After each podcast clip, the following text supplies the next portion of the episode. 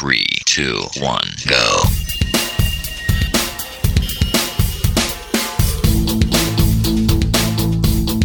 Enredando, la informática que se escucha.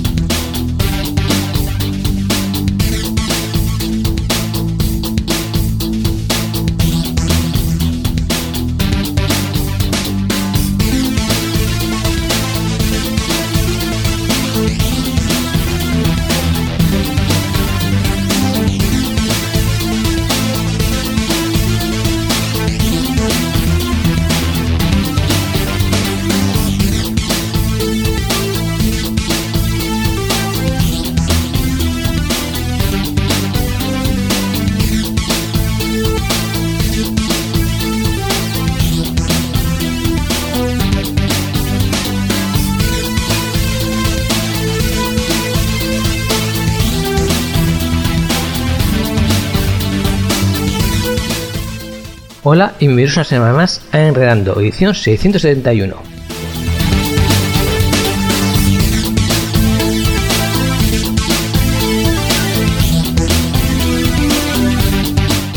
No sé si será por el calor o porque me gusta mucho el chocolate, pero hoy tengo un dolor de cabeza un poquito serio.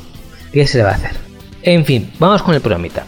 Bueno, como parece que hay un poquito de lío con los RSSE, en este programa, en esta sección de F1, os vamos a explicar un poquito qué es estas cosas, para qué sirven y cómo se utilizan, ¿vale? De una forma como os dé la gana, porque otra cosa no, pero métodos y opciones os damos todas las que queráis y más.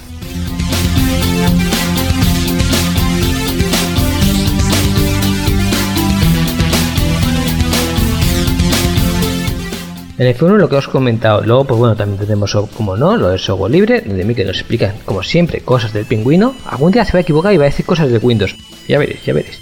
Y luego también noticias y encuestas.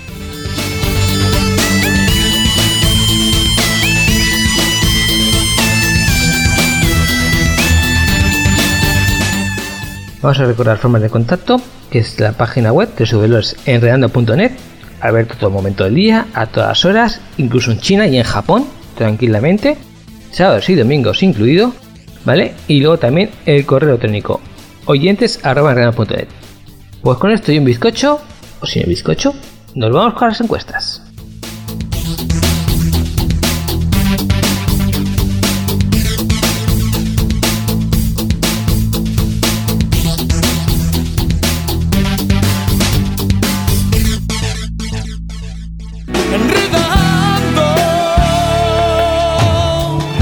Informática que se escucha.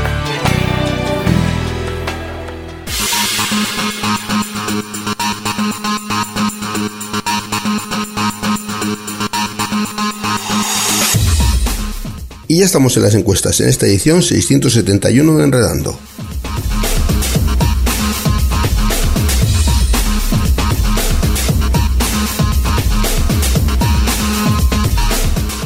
Comenzamos por la que esta semana ya nos abandona y la pregunta que te realizábamos era, ¿utilizas Google para realizar consultas sobre temas de salud?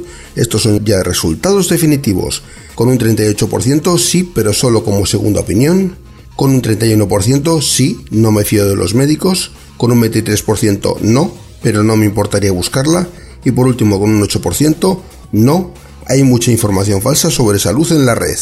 El resultado ganador, eh, con un 38% de vuestras opiniones, sí, pero solo como segunda opinión. Y la pregunta que te realizábamos es, ¿utilizas Google para realizar consultas sobre temas de salud? Esta es la encuesta que esta semana nos dice adiós.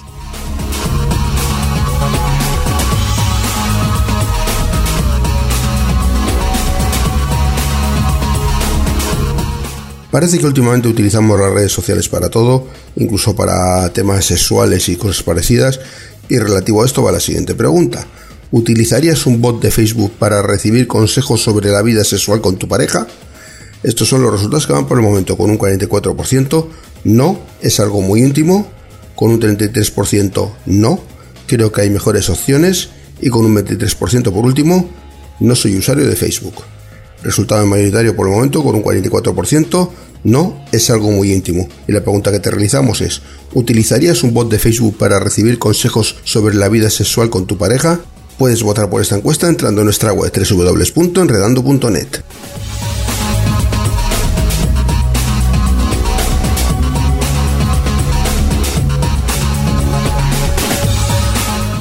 En la siguiente encuesta hablamos de esta red social fotográfica llamada Instagram y esta es la pregunta que te lanzamos.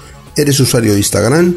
Y estos son los resultados que van por el momento con un 86% no, este tipo de servicios no me interesa y con un 14% sí, hace poco que lo uso. Resultado mayoritario con un 86%, no, este tipo de servicios no me interesa. Y la pregunta que te realizamos es, ¿eres usuario de Instagram? Puedes votar por esta encuesta entrando a nuestra web www.enredando.net.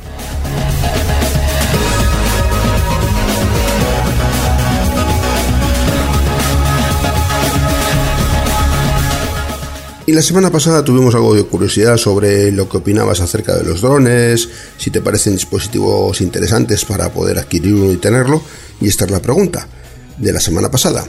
¿Eres propietario de un dron? Y resultado abrumador, un 100% de vuestras opiniones, no, no me interesan estos dispositivos.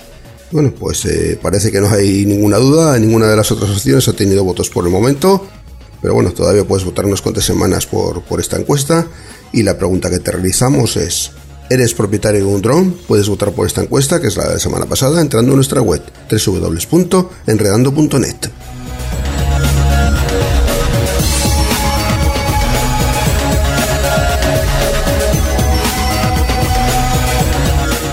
Y en la encuesta de esta semana vamos a hablar de, este, la nueva versión del sistema operativo Android, eh, Android versión 7, número 7, con nombre en clave Nougat. Y bueno, relativo a esto, pues la pregunta de esta semana.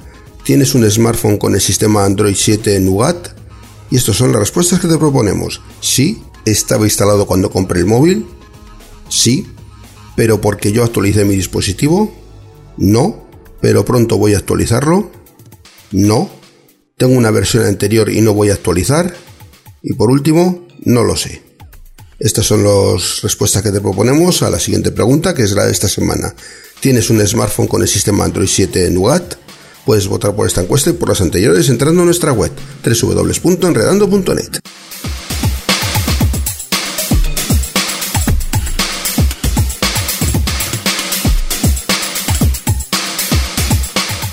Y hasta aquí nuevamente Mortanauta que nos trae la sección de consultas F1.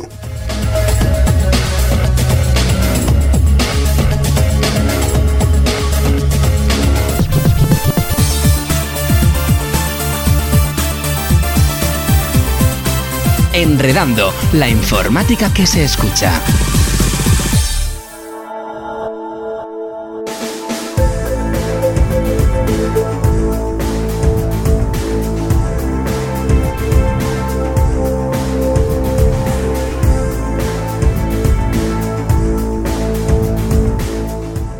He estado dando pequeñas pistas durante estas semanas de lo que es los RSS, RSS, que si digo rápido pues no se entiende, pero bueno, parece que todavía el concepto no queda claro, por lo cual vamos a coger todo por los cuernos y nos vamos a ir a al meollo del asunto. Bueno, la RSS, que es una clase de sindicación web o de fuente web, que es más sencillo. Esto de esta tecnología lleva muchos años y son de esas cosas que al principio pegaron muy fuerte porque era revolucionario, pero ya se han integrado tanto que nos hemos olvidado de cómo funciona. Por lo cual vamos a tener que un poquito volver en el tiempo para ver para qué se utiliza esta tecnología y, qué, para qué nos vale. Eh, nosotros sí que, por ejemplo, queremos ver cuando se publica una página, bueno, un artículo nuevo en Herreando, pues tenemos dos opciones. O estamos cada poco visitando la página, o nos buscamos algún otro sistema que nos avisen de cuando hay una noticia nueva en Herreando. Obviamente, eh, claro, vais a decir Herreando, puedo estar mirando cada poco mirando la página, pero si estéis, digamos, os, os gusta Pues mira, la de tal deporte, la de tal noticia, la de tal cantante, etcétera, nos podemos juntar tranquilamente con 40 o 50 páginas que estemos siguiendo y la verdad es que tenemos otras cosas que hacer durante el día, ¿verdad? Que andar mirando cada una de las páginas a ver si ha sacado algo nuevo. Para evitar este problema, o sea, para darle una salida, mejor dicho, por lo que crearon es, oye, vamos a crear lo que se llama la fuente web. La más conocida es la RSS, pero como os he dicho, también existen otras, como, como puede ser Atom, también es bastante popular. Vale, entonces nosotros nos suscribimos a RSS, Atom o a cualquier otra que la verdad que ahora mismo no conozco, pero oye, poder puede haberlas, ¿vale? Lo que verá que son más minoritarias, las dos principales son esas. Y esto al principio se llamó el nombre FIT, F-E-E-D. Ahora, pues bueno, te llaman RSS o Atom o lo que quieras eso. O fuente web, que era el término correcto o sindicación web, que también sigue siendo correcto. Vamos a quedarnos con eso, con lo que os digo, fuente web. Entonces, ¿qué ¿cómo funciona la fuente? Pues básicamente lo, que hace es el paso que nosotros vamos a. Ahora me meto en la página de marca, ahora me meto en la página del mundo deportivo, ahora me meto tal, lo hace automáticamente. Ellos, cada cierto tiempo, dependo del programa, se puede configurar que haga, pues por ejemplo, cada 10 minutos, Yum me, me remira todas estas páginas y me dice, oye, hay una página nueva, Claro, para poder saber esto, el dueño de la página no se puede quedar tan feliz. Tiene que preparar una página especial que son lo que se comunica con estos buscadores, por llamarlo de alguna forma, ¿vale? Entonces, cuando ellos consultan a esa página, que tiene que ser construida de una forma concreta, dicen, taca, a ver, antes había 10 noticias, pasan los 10 minutos, sigue habiendo 10 noticias, no toco nada. Pasan otros 10 minutos, 10 noticias, no pasa nada. Pasan otros 10 minutos, ah, hay una cosa nueva y te hace entonces un chain o te aparece un mensaje o no sé qué, no sé cuánto, te dice, mira, en la página cual tienes pues un artículo nuevo, resumen, no resumen, etcétera, etcétera. En un principio, eh, bueno, eh, pues estamos hablando ya hace bastantes añitos, no me preguntéis cuántos, porque yo era joven inocente y estaba, tenía la cabeza en otras cosas. Pero bueno, pegó un poquito fuerte porque, claro, nos ponía la solución a un problema que había de decir, joder, tener que consultar 25 páginas todos los días, pues mmm, pues es una forma que tanto le venía bien al que desarrollaba la página, porque hacía que tú volvieses, como a ti, que no tienes que andar buscando, ¿vale? Entonces es una cosa que pegó muy fuerte y en principio nació con programas independientes, es decir, nosotros pues, teníamos un programa que llamamos lector PP, eh, ¿vale? Y ese es el, metemos la página web especialmente construida, y os digo que no vale cualquier página, no es que nosotros pongamos, podamos poner, por ejemplo, RTV y se queda tan feliz, no, no, tiene que ser RTV con algo especial para que lo, entienda. Y bueno, pues entonces eh, poníamos esa página en especial y ella se encargaba ya de cada X tiempo de mirarlo. Ahora bien, luego vinieron los navegadores. Aquí un poquito fue el origen y el, fin del tema. Porque los navegadores dijeron, oye, dentro de la locura que les dio durante un tiempo de añadir más funcionalidades, recordemos por ejemplo que en el caso de Opera hubo un tiempo que el navegador no era el navegador, tenía un cliente de correo, tenía un cliente de chat, tenía un cliente, o sea, era prácticamente hacía de todo. Gracias a Dios, les entró un poquito el sentido común y empezaron a quitar funcionalidades, porque al fin y al cabo no era un navegador, era una cosa que, vamos, os iba a decir que menos antivirus tenía de todo, pero creo que también tenía algún sistema de, protección, por lo cual lo que le faltaba era la baja de cálculo, ¿vale? Que posiblemente alguna historia tendría para, para hacerlo, pero Vamos, era una suite tan compleja, tan rara que tal. Y una de las cosas que les dio a incluir a todos los navegadores, llámese Internet Explorer, estamos hablando hace años, eh, Chrome, Firefox o el mismo Opera, es ese lector, ese cliente de eh, fuentes web incluido dentro del navegador. Bien, esto puede, puede decir, oye, pues mira, me, me viene bien, porque así me evito el tener que tener una aplicación independiente. Sí, y la verdad es que sonaba bien, por lo cual todo el mundo aplaudió con las orejas. ¿Cuál es el problema? En la forma que los navegadores lo hacían. No es que lo hiciesen con mala intención, pero eh, no lo daban. A ver, tú cuando ejecutabas el lector de, de las fuentes web del cliente, pues ibas a lo que ibas. Aquí, por ejemplo, en el caso de Firefox, pues se integraba dentro de los, de bookmarks, de los favoritos. Entonces te, tenías que ir a los favoritos, tirar el enlace tirar la columna para adelante, etcétera, etcétera, y entonces veía si había nuevas noticias, lo cual ya implicaba un trabajo añadido. Chrome no sé cómo lo hace, Five eh, Opera sí que te pone una especie de periódico y te lo ilumina con un puntito si hay noticias nuevas. Ya, pero ya no es eso, ya tienes que pinchar en el periódico y a la línea que por ejemplo, por ejemplo, ir enredando y ahí mirar si hay noticias nuevas. Implica un poquito más de trabajo, pero lo cual, eh, si te implica trabajo, ya no lo haces. Mientras que en un cliente, eh, digamos, de, de fuentes de noticias, ejecutabas y te estaban muy bien pensados, además todos sean parecidos, llámese la IFREA, eh, llámese eh, RSS, Notifications o una cosa esta, da igual, o sea, todos están muy bien planeados, o sea, a la parte izquierda está todos los sitios que estoy suscrito y te dicen, aquí, por ejemplo, en el rano tienes tres artículos sin leer y en la parte derecha, pinche, o sea, podrías abrir el rando y te aparecería los artículos que tienes leídos y sin leer, el sin leer pues normalmente venía en negrita o alguna forma de estas, porque claro, hay cientos de programas, yo no os voy a decir cómo es todos, y pinchabas ahí y ya lo podías leer directamente en ese cliente, ¿vale? Por lo cual ibas directamente a qué noticias eh, van a han salido hoy, qué cosas nuevas han salido hoy, lo mirabas, cerrabas la aplicación y luego ya te ponías a navegar, no es como el otro, que tú estás navegando y si se te ilumina un botoncito rojo a la izquierda, en el mejor de los casos, ya os digo que eh, Firefox ni eso, pero no tú estás en lo tuyo y eso no le haces caso. Por lo cual es lo que os digo, que por una parte fue bueno y por otra parte fue malo. Hasta el punto que bueno, que hoy en día pues es una cosa que está ahí, pero ya os digo que no se ve tanto, ¿vale? Que la gente le haga caso. Y os lo digo con cifras, ¿eh? O sea, al fin y al cabo, pues bueno, como estamos, llevo varias páginas y como os he dicho, este tipo de petición va a una página concreta, pues al fin y al cabo lo que ves es que mucha gente que entra a la página de, predeterminada igual varias veces al día, y dice no hay artículo nuevo, cuando tiene la opción y también te aparece la petición, es pero con otras hiper diferentes, es decir, con otras personas que cogen y llaman a esa dirección para saber si hay noticia nueva. ¿Cuál es el más inteligente? Obviamente el segundo, que lo hace de forma automática, ¿vale? No estoy llamando a los otros tontos, simplemente digo que existe una opción que es mucho más cómoda para el usuario. Esto a forma de reflexión. Y esta tecnología, que al fin y al cabo nos está diciendo, oye, ¿cuándo hay un artículo nuevo? También nos sirve para, por ejemplo, los podcasts, los famosos podcasts. Que bueno, parece que es una pequeña gran locura. No, es una cosa muy sencilla. Los podcasts lo que hacen es utilizar esta misma tecnología, ¿vale? La, la, fuente web. Lo que pasa que discriminan si ese eh, fuente web tiene un archivo de audio o no tiene un archivo de audio. Digo archivo de audio como puede decir archivo de vídeo o imagen multimedia, ¿vale? Es decir, el mismo, un podcast lo que al fin y al cabo es un lector de RSS especializado en vídeo y, audio. Tiene una pequeña complicación a la hora de construir esa web en la página web que yo os decía que, por ejemplo, si vosotros sois seguidores de este programa mediante podcast, yo os digo que en la página web colgo los, colgamos artículos. ¿vale? En, en, vuestro podcast no os van a aparecer esos artículos. ¿Por qué? Porque no tienen audio. Si yo a eso le pongo, por ejemplo, un audio tonto, aquí puede hacer pi, pi, pi, pi. Pues sí, cosa aparecería ahí. Obviamente me vais a decir, vete a tomar viento, que yo quiero escuchar el programa y no quiero ver de artículo, por ejemplo, de medicina que me has colgado esta semana. Vale, pues no, vale. Por eso no se hace, uno tiene su ética. Pero eso sería una forma de engañarlo. Es decir, la que discrimina que os aparezca en el podcast es la misma tecnología. La misma vieja tecnología que tenéis en el Firefox, ¿vale? Por ejemplo, o en el que tenéis en el Chrome, o que tenéis en Internet Explorer o y por supuesto en el Edge es decir, la, tecnología de la fuente web. Lo que pasa es que discrimina las que tienen audio y las que no tienen audio.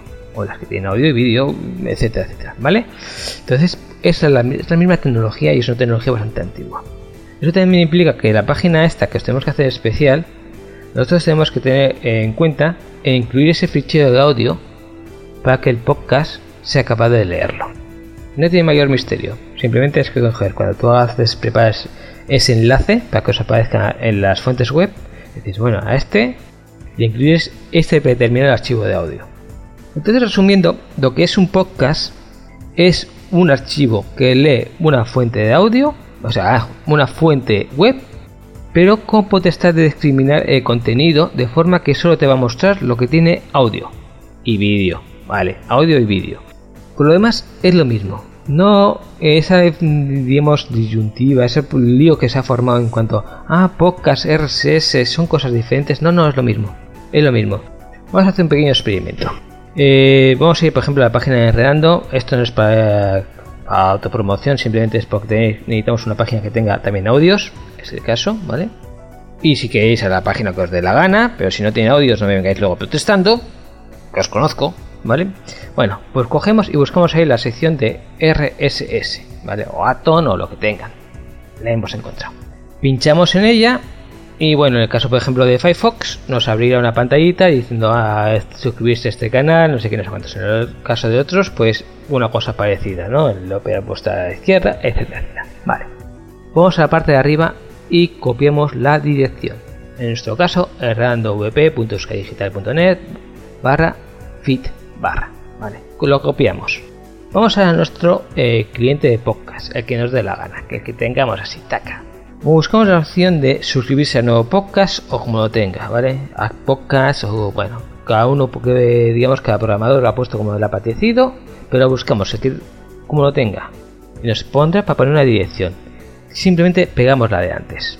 Le damos a OK y empezará a listar, si está mediante bien construido, y espero que sí, empezará a listar lo que son los, eh, los programas de enredando que ha habido. Si vamos otra vez al de antes, de la página web, vemos que el contenido es diferente. En la página web nos va a decir los artículos y los programas de enredando, en cambio nuestro cliente de podcast solo lo va a mostrar los programas de audio. Es suficientemente inteligente para decir, mi amo y señor, aquel que si no hago lo que él quiere me va a desinstalar, quiere escuchar un archivo de audio, por lo cual estos artículos que leen por saco, que no se puede escuchar nada, y le muestro solamente los archivos de audio.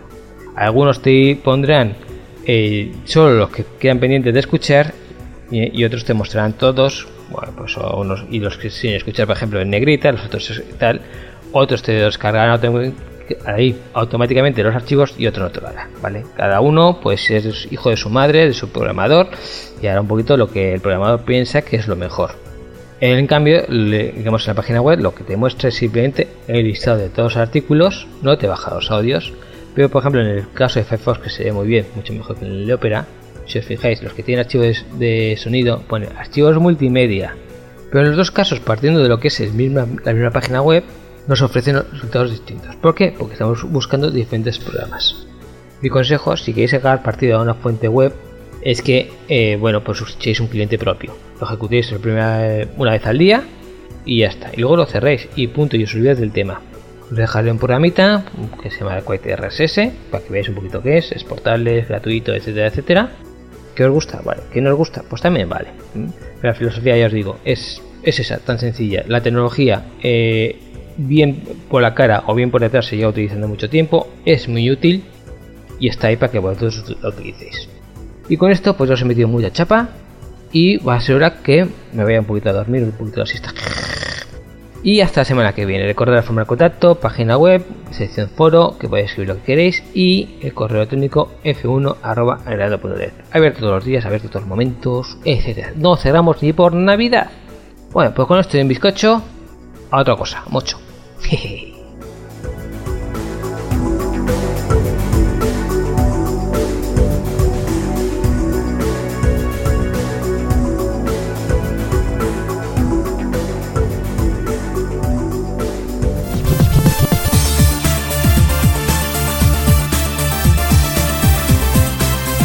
Enredando, la informática que se escucha.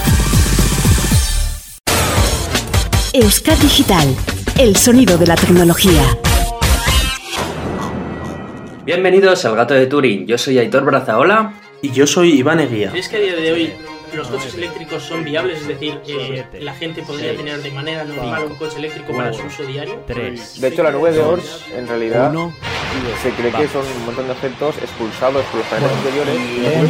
Pues, para que no lo sepan, Vaya por la última gira de... El gato de Turing, tu charla de actualidad científica y tecnológica. Escúchalo en Euska Digital los jueves y los domingos a las 7 de la tarde.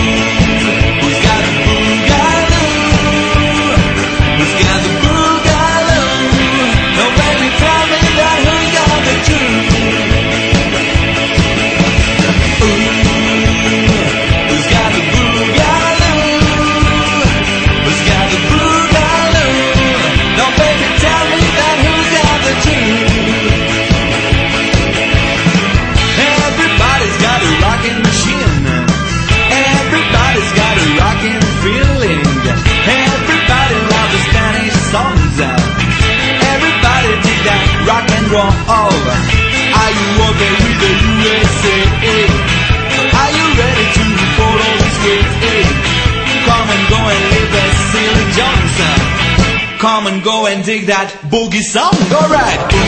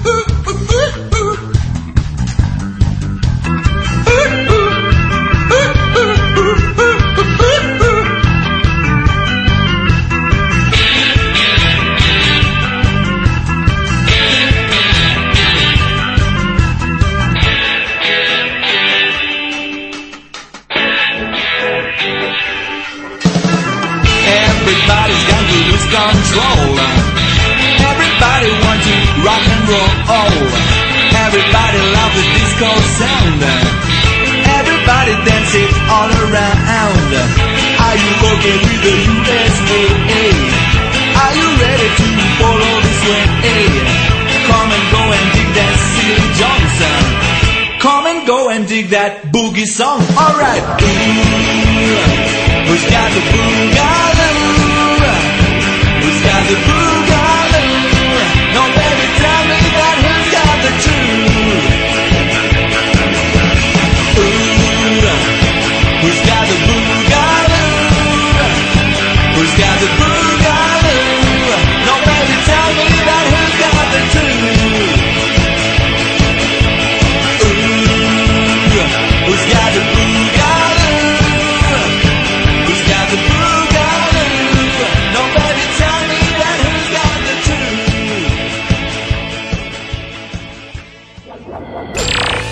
Digital, el sonido de la tecnología.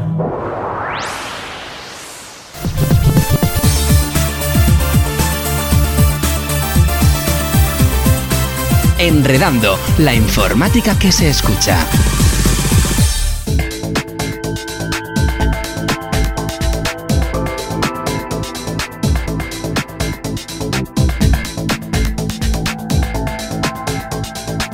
Y después de esta pequeña pausa ya estamos aquí en la sección de software libre GNU en esta edición 671 en Enredando. Yo soy Miquel Carmona y espero que los contenidos que he preparado sean de tu agrado.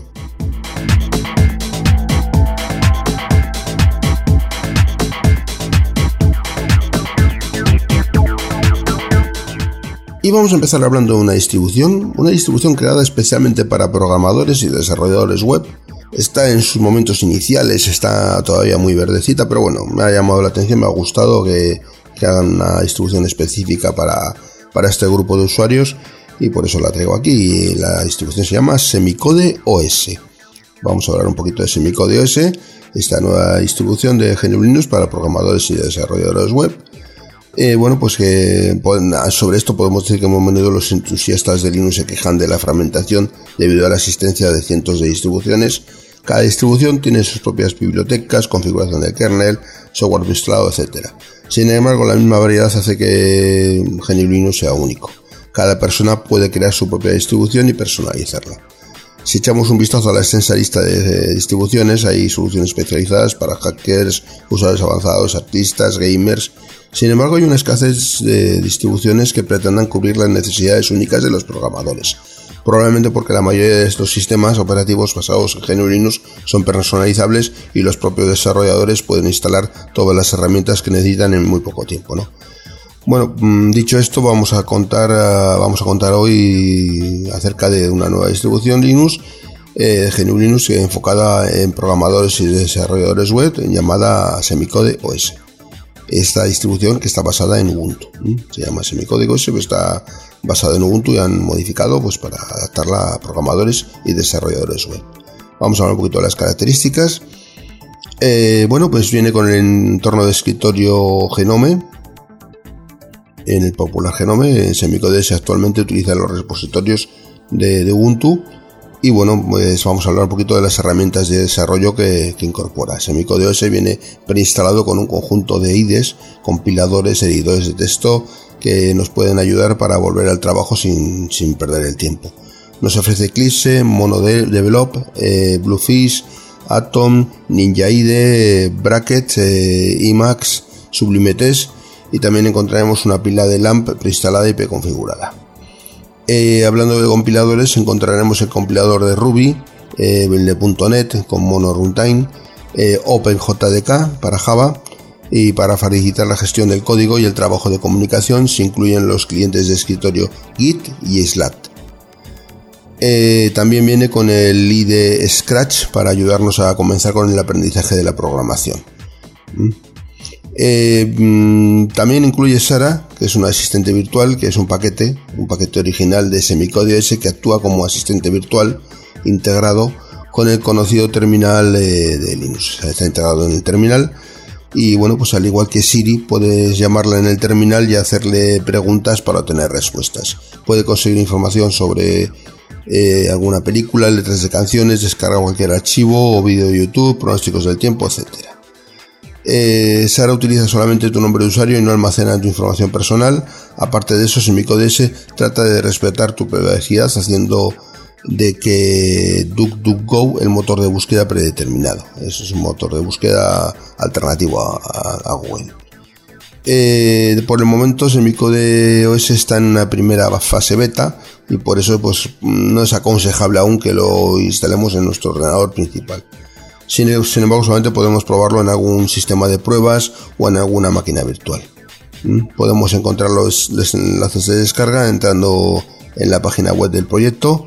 Eh, voy a redireccionar en un momentito.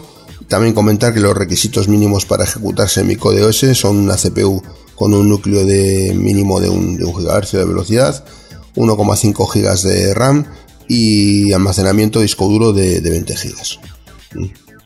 Ahora vamos con la página. La página es muy sencillita, así que aparte de, estar en la página de Enredando, con un simple clic podamos entrar en, esta página.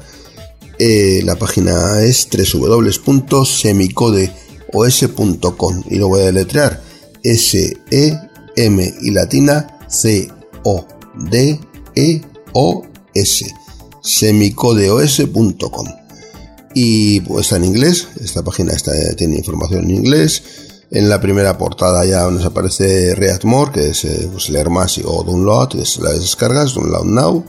Y al pulsar en download now, pues tenemos ahí ya las posibilidades de descargar. Nos dicen que efectivamente es una versión beta, la versión 0.1, una versión muy inicial aún. Para producción, pues la verdad es que para trabajo no está muy pesada todavía, pero bueno, es un primer paso y bueno, yo confío que con el tiempo vayan sacando nuevas versiones, vaya madurando más este, este esta distribución y pues podamos disponer de ella pues eh, para nuestro uso si somos programadores o estamos interesados en aprender programación que para las dos cosas puede servir. Eh, una cosa interesante es que el, tamaño del, ISO, de la imagen de disco para, para grabarlo e instalarlo en nuestro equipo, tiene un tamaño de 1,9 gigas. O sea que tenemos que grabarlo en un, DVD o si no pasarlo a un USB, que también se puede hacer desde USB mediante diferentes herramientas que existen y de las que hablaremos en otro programa.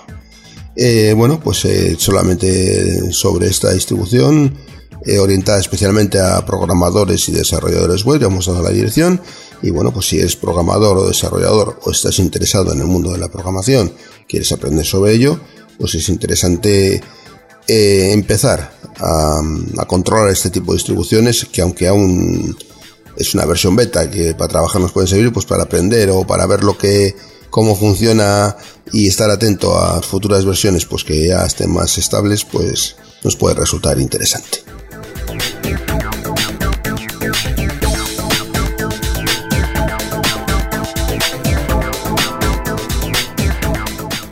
Pasamos a otro tema y vamos a hablar de Tiles. Tiles, ¿qué es esto de Tiles? Pues eh, es una distribución que está pensada precisamente en navegar de manera anónima, de manera de incógnito. Y hemos hablado en varias ocasiones de él y vamos a hablar pues porque tiene recientita, recién salida al horno la última versión 3.0 de, de cuando es, de cuando es, del pasado 13, 13 de junio, hace, hace nada, hace cuatro días. Eh, hace muy poquito. Eh, y bueno, pues eh, tenemos esta um, última versión 3.0 del sistema um, Tiles para anonimizar pues, con el sistema Tor para navegar de forma anónima. Bueno, pues como comentábamos, ya está entre nosotros Tiles 3.0, esta última versión del sistema operativo. que bueno, que en inglés las letras de Tiles es de Agnesic Incognito Light System, sistema operativo en vivo y amnésico, que pertenece al proyecto eh, Tor, el sistema operativo, eh, sistema operativo en vivo, amnésico y de incógnito. Me he, dejado lo de incógnito. Bueno, pues, como comentaba, pertenece al proyecto Tor y en esta ocasión nos encontramos con una nueva experiencia de inicio apagado. Se ha depurado la experiencia ofrecida por el entorno de escritorio Genome, incorporando mejoras a nivel de seguridad y actualizando buena parte del software incluido en el sistema. Eh, Tiles 3.0 se basa en Debian 9 Stretch, que tendría que aparecer en, este mes de junio, si no surgen imprevistos de última hora. Y esta es la primera vez que un lanzamiento de Tiles coincide más o menos con la nueva versión estable de, de Debian.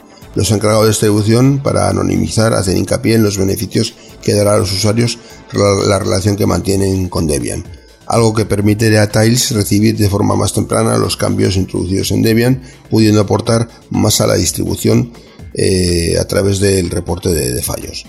Entrando en detalles sobre las novedades de Tiles 0, la aplicación de configuración inicial Tiles Gitter ha sido ha sido rediseñada para facilitar el acceso a todas las opciones desde una ventana única, permitiendo también la selección del idioma y la configuración de la, región, además de las características este- y accesibilidad están activadas por defecto. Estas características de accesibilidad pues vienen activadas. El apagado ahora es más confiable, mostrando una pantalla totalmente en negro para pasar inadvertido. Para ello han utilizado una característica contra el enven- envenenamiento de la memoria liberada del kernel Linux. En lo que respecta al tema del escritorio, se sigue apostando por Genome Classic y se ha recuperado el tema en negro para ofrecer un aspecto más moderno y discreto. Eh, Files, anteriormente el explorador de archivos Nautilus, ha sido rediseñado para hacerlo más fácil de usar y se han incorporado algunas características adicionales como el nombramiento de múltiples ficheros a la vez y la posibilidad de extraer de ficheros comprimidos sin necesidad de una aplicación adicional. Eh, el área de notificación ha sido mejorado para facilitar el acceso a las notificaciones previas. Las notificaciones emergentes han sido recolocadas para hacerlas más visibles y también se han añadido ventanas de, de los atajos de teclado en las aplicaciones de Genome. Eh, Tiles eh, 3.0 se suma a la tendencia iniciada hace tiempo en GNU Linux con distribuciones que abandonan el soporte para los 32 bits, manteniendo solo librerías y, y ciertos componentes para dar soporte a las aplicaciones que todavía no han dado el salto. Esto quiere decir que desde ahora esta distribución solo se distribuirá oficialmente con soporte para CPUs de 64 bits. Los desarrolladores argumentan que las 64 bits ofrecen importantes mejoras a nivel de seguridad y confiabilidad. Por último, sobre las aplicaciones más comunes que incluye, tal y se, pues, se han incorporado los siguientes cambios y versiones. Eh, KeePass eh, 2.0.3, LibreOffice 5.2.6, Inkscape 0.92.1, Audacity 2.1.2, Enigmail 1.9.6, Mat 0.6.1, Dasher 5.0 y Git 2.11, a la vez que también, también el Tor Browser 7.0 y también la eh, sustitución de IC9 por Thunderbird debido a que la comunidad Debian y Mozilla decidieron integrar el, hacha de guerra. El icono del área de notificación de Pidgin ha sido sustituido por ventanas emergentes. Podemos descargar esta versión eh, Tiles 3.0 y bueno, si estamos interesados en, la privacidad y en navegar de forma anónima, pues utilizando la red Tor, pues podemos utilizarlo para hacerlo de una manera sencilla. Sobre este software Tiles hay una información muy interesante y muy completa en la Wikipedia, aunque la dirección no es nada corta, porque utilizan el nombre largo Diagnostic Incognito Light System, eh, o sea, es s.wikipedia.org barra wiki barra y luego todo eso. Pero como es muy larga, en vez de deciros que empecéis a escribirlo con lo que cuento yo, os recomiendo que vayáis a la página de Enredando y ahí con un simple clic podréis eh, entrar en esta información de la Wikipedia en la que habla pues eso, de, las de la historia, de la línea de tiempo, las redes que incorpora, la privacidad, pues todo eso. Mm, Tiene información muy completa y muy interesante. Y también a la página oficial, desde, desde la propia página de la Wikipedia, se puede ir a la, página oficial del proyecto y descargarse el, el fichero ISO para poder grabarlo en un CD o un DVD. Más bien en un DVD. Yo grabaría más bien en un DVD y poder instalar nuestro equipo si queremos eh, hacer uso pues, de estas herramientas para que nuestra privacidad y nuestro anonimato prevalezcan en la red de redes.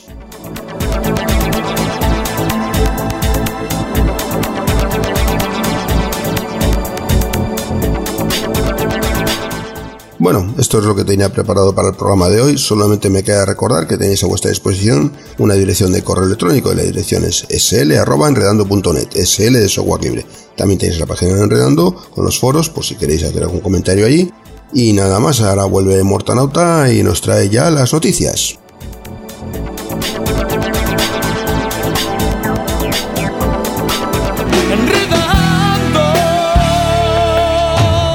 La informática que se escucha.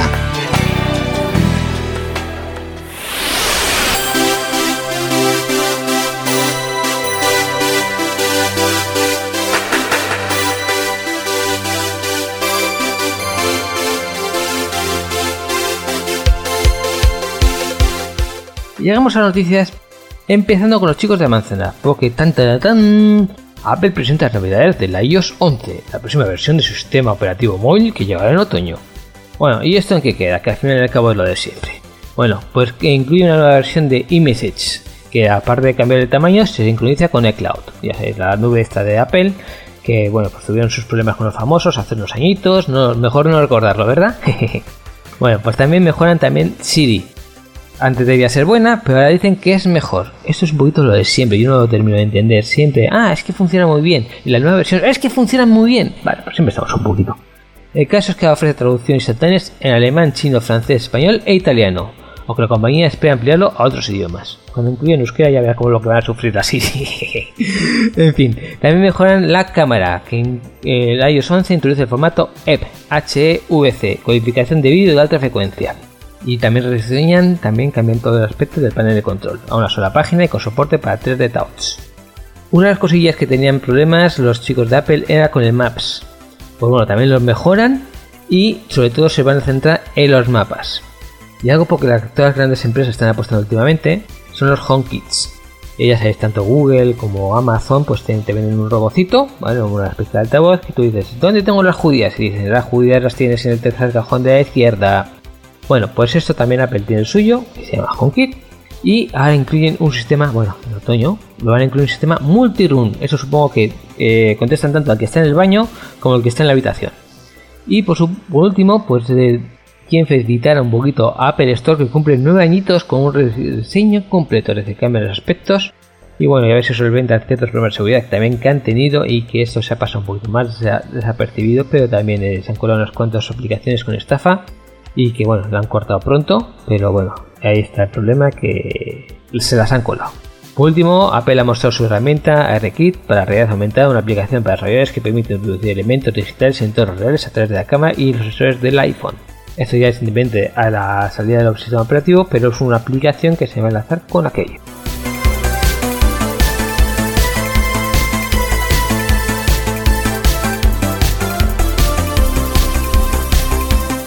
Y seguimos con los chicos de la manzana, porque bueno, está, hay que crear una sección de Radio Makuto, ¿vale? Porque esta informática se mueve mucho por rumores. Y desde hace tiempo se está rumoreando que Apple está pensando en hacer un coche propio, al estilo de Google. Pues bueno, se ha confirmado, ¿vale? Eh, trabajando en tecnología detrás del coche autónomo, para el TQ, una entrevista en Bloomer, pues han empezado a tiki tiki tiki tiki y se han sacado. Eh, Apple quiere centrarse en el futuro y otros coches que cubren tres aspectos: coche eléctrico, tecnología autónoma y los viajes rutas compartidas. Bueno, pues eh, aparte de eso, pues que tiene inteligencia artificial y no ha soltado mucho más. A este respecto, en cuanto a la eh, inteligencia artificial, pues Google ha vendido, bueno, estas son operaciones de empresa, pero bueno, que Google, que, investiga mucho en robótica, pues ha varias, ha vendido varias empresas de robótica en una operación que, bueno, y no está claro si es para dinero una desinversión que pierde un poquito protagonismo lo que es la informática, la robótica para Google. El mercado lo está pensando eh, en que Google ha hecho pasta con esto, se va a centrar en otras cosas o Mira, ya Google no está tan interesado en la robótica como antes. No han decidido ellos, por lo cual no nos vamos a meter mucho en el tema. Pero bueno, como noticia, ahí está.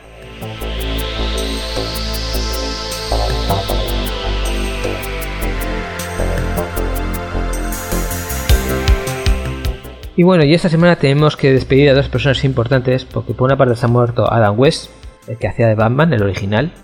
Bueno, y esto es para los frikis. Pero también se ha muerto para los, que, los informáticos Jan Samet, que no nos sonará de nada. Si os digo Cobol, ya a alguien le empieza a sonar. Vale, pues esta es eh, esta mujer, se ha muerto a los 34 años, 20 de mayo. Eh, bueno, sale ahora la noticia, pero falleció el 20 de mayo. Mm, bueno, falleció a los 39 años y esta mujer lo que hizo fue crear el programa de lenguaje de programación COBOL, aparte de otros, por ejemplo, también es la considerada madre del Formac. Pero el famoso es el COBOL. El COBOL fue un antes y después en la programación hasta el punto que hoy en día se sigue utilizando. Estamos hablando de una mujer de 90 años, que ha fallecido recientemente, pero que el lenguaje pues tiene unos cuantos añitos, creo que es del 49 cuando empezaron a hacer las primeras historias del COBOL y que hoy en día se sigue utilizando y que bueno, es el padre también de los muchos lenguajes de programación que ahora nosotros tenemos. Yo he visto ofertas de trabajo no hace tanto que se pedía que se supiese a COBOL, ¿vale? Entonces, una de las grandes pioneras de la informática, a la que tenemos que decir adiós.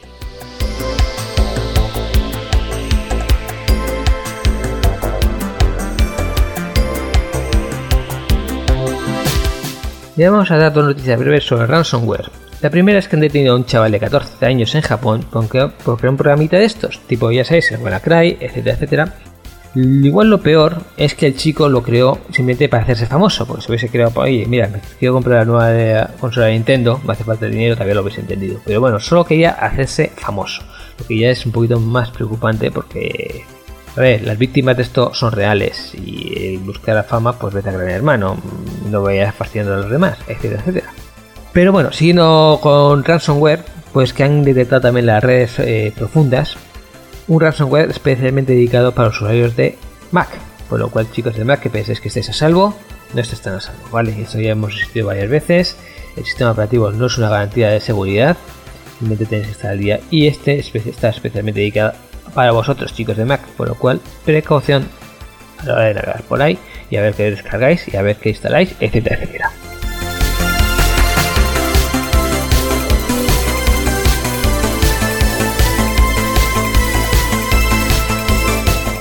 Una noticia largamente deseada es el fin del roaming, por lo cual vamos a dedicarle un poquito de tiempo porque es una cuestión muy compleja. Aparentemente es algo así como jauja, puedo salir a Francia y hacer esas llamadas que se quedan. Bueno, no es tan fácil. Vamos a ver, ¿cuándo se da por finalizado el roaming? A partir del 15 de junio de 2017 es la fecha que ya nos deben cobrar roaming. Y yo no debería. ¿Tienes que hacer algo? No, no tienes que hacer nada. ¿Qué país está incluidos? Pues en principio toda la Unión Europea. Y eso incluye al Reino Unido, aunque se quieran separar de la Unión Europea, hasta que se separen, están incluidos. Una vez que se separen, ya veremos. Pero de momento siguen estando incluidos. Por lo cual, felicidades. Y ojos con países que quedan fuera de la Unión Europea, aunque estén cerca. Estamos hablando de Andorra, estamos hablando de Mónaco, etcétera, etcétera. Que os pueden clavar tranquilamente. ¿eh? Eso ya es nuestra Unión Europea, no están en el acuerdo y ahí sí que tenéis que pagar roaming. Cuidado con eso, ¿eh? ¿eh? da igual que mi línea sea de contrato de prepago? Bueno, no da igual. Solo en el caso de los clientes de prepago que no tengan modo de datos contratados, el operador podrá aplicar una tarifa especial de 7,7 euros por giga consumido, que irá bajando con el paso de los años, ¿vale? Es decir, que si tenéis prepago y no tenéis datos, digamos que tenéis una especie de roaming.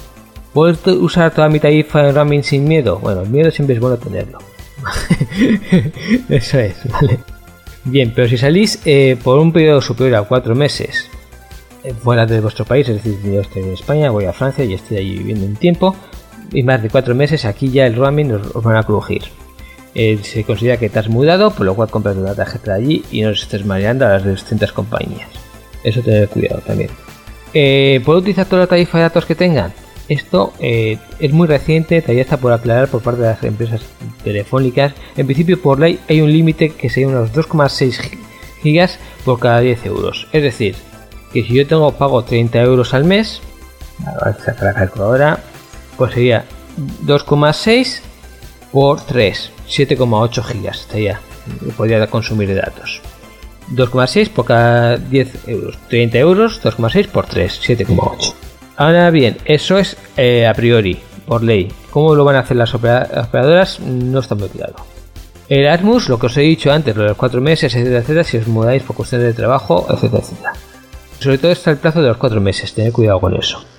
En la gente que vive fuera de frontera, ahí sí que les van a dar un poquito de vida, porque ya sabéis que la gente que vivía en frontera, pues eh, un momento te pillaba la antena de Francia y otro momento te pillaba la antena española, y aunque tú tuvieras todo el rato en España, pues como te pillas la otra antena, pues te cruje el ramming, ¿vale? Pues bueno, esto sí que les van a tener especial cuidado, porque además lo van a notar, digamos, eh, a la hora de conectarse, parece que van a hacer una especie de, de sistema que en esos casos pues eh, les perdonan un poquito la vida y que estaría en el centro de roaming todo el rato lo cual para ellos perfecto.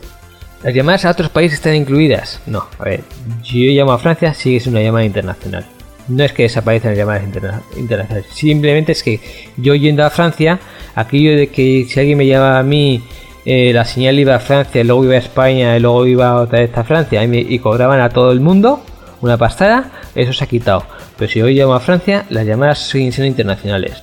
Eso no os confundéis, ¿eh? Roaming es aquello de que yo voy a Francia y me cobraban una pasta. No. Si yo llamo a otro país, sigue siendo otro país. Eh, ¿Subirán las tarifas como efecto de roaming gratis? Bueno, en principio la Unión Europea les ha dicho a los operadores que se les ocurra, que van a estar ojo a visor y como alguien lo haga, les crujen. Así, en plan, un poquito bordes, ¿no?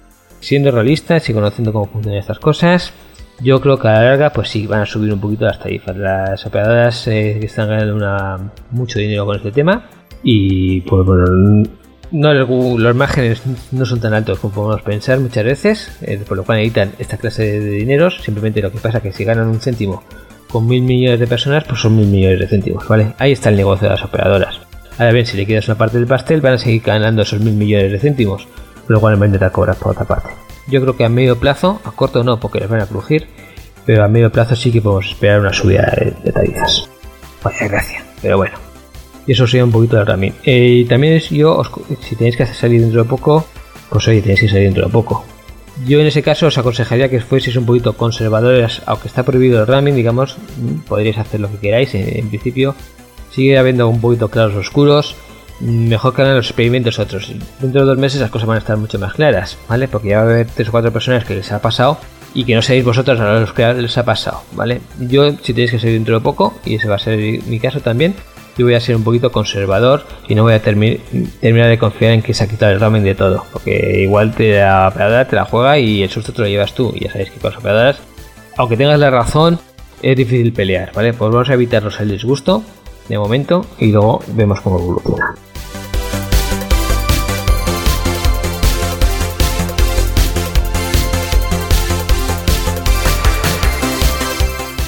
Bueno, que lo normal sería que a estas alturas estaríamos hablando del Android O como todo el mundo. Pues al final como, como todo es rumorología, todos son sospechas, todos son... Pues me ataca un poquito los nervios. Y yo prefiero hablar de cosas confirmadas. Entonces vamos a ver cómo le va al universo Android en cuanto a versiones. Bueno, pues en principio, pues el último recorrer que es el Nougat, el 7, pues oye, no le va mal, porque ya está instalado el 9,5 de las versiones y no tiene tanto tiempo. Vamos a ver si le saco la fecha del Nougat salió en el, 18 de mayo del 2016. Oye, pues mira, en un añito, en el 9,5% de los dispositivos. El anterior, que se llama el malo, que es el, 6, está en un 30. Un momento que se me ha ido la página, por mirar el año. Estas cosas que pasan. No se comentéis a Mikel, pero me pasa. Bueno, entonces el 6 está en el 31,2%. El 5 se llama Lollipop, está en el 30,8. Como veis, el 6 y el 5 casi parejos. Un poquito más sorprendente es el KitKat, que es el 4, Android 4,4. Y ese, a ver que se me ha ido también. Aquí tengo que andar de página en página. Este, bueno, aquí me hablan de KitKat, tal, me sacan de la chocolatina. vale, vamos a ver si saco el, año de Android KitKat. Es justo la leche. A ver, nombre, traducción de 2013, ¿vale? Por lo cual estamos hablando de cuatro añitos. A mí me suena que, es, que habían corrido unos cuantos añitos de KitKat, de Android KitKat. Ya lo siento, es que me sale la chocolatina. Eh, y bueno, pues ese está en el 18,8. Esto ya me parece un poquito sorprendente, sobre todo porque tiene problemas de seguridad. De todas formas, oye, recordad que Android yo siempre digo que empezó con el 2.2 y que las otras versiones no se sabe lo que pasó con ellas. Entonces las cosas nos está quedando entre el 5.0 y el 6, bueno, 6.0, 6.1, que se come el 60%, y Android 7 peleando por su nicho de mercado, en plan valiente. Y de eso va la encuesta de semana. Queremos saber si tenéis Android 7 o todavía no.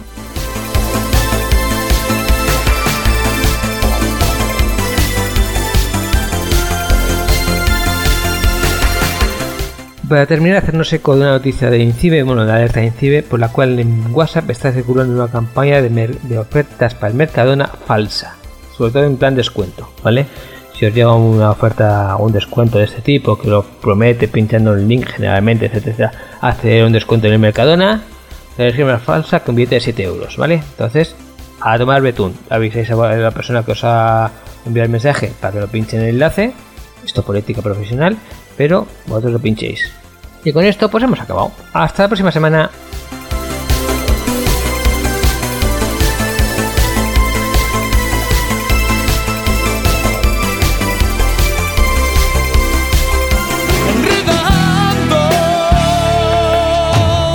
La informática que se escucha.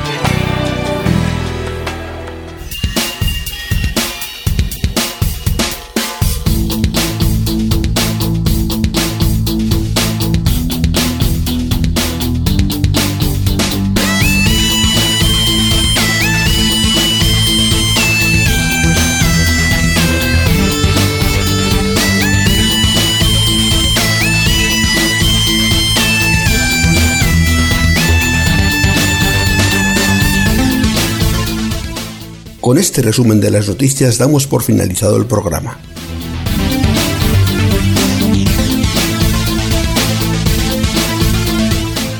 Pero antes deja que te recuerde las formas de contactar con nosotros. Puedes entrar en nuestra web en www.enredando.net y visitar los foros de las distintas secciones. O en lugar de eso puedes escribir al correo electrónico del programa que es oyentes@enredando.net. Repetimos, oyentes@enredando.net.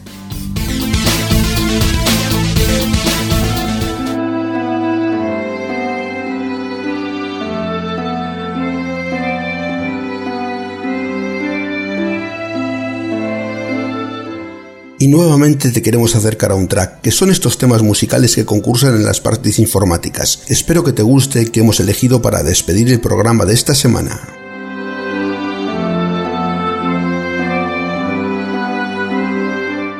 Esto es todo. Me despido en nombre de todo el equipo que hace posible que Enredando llegue hasta ti. Hasta la próxima semana.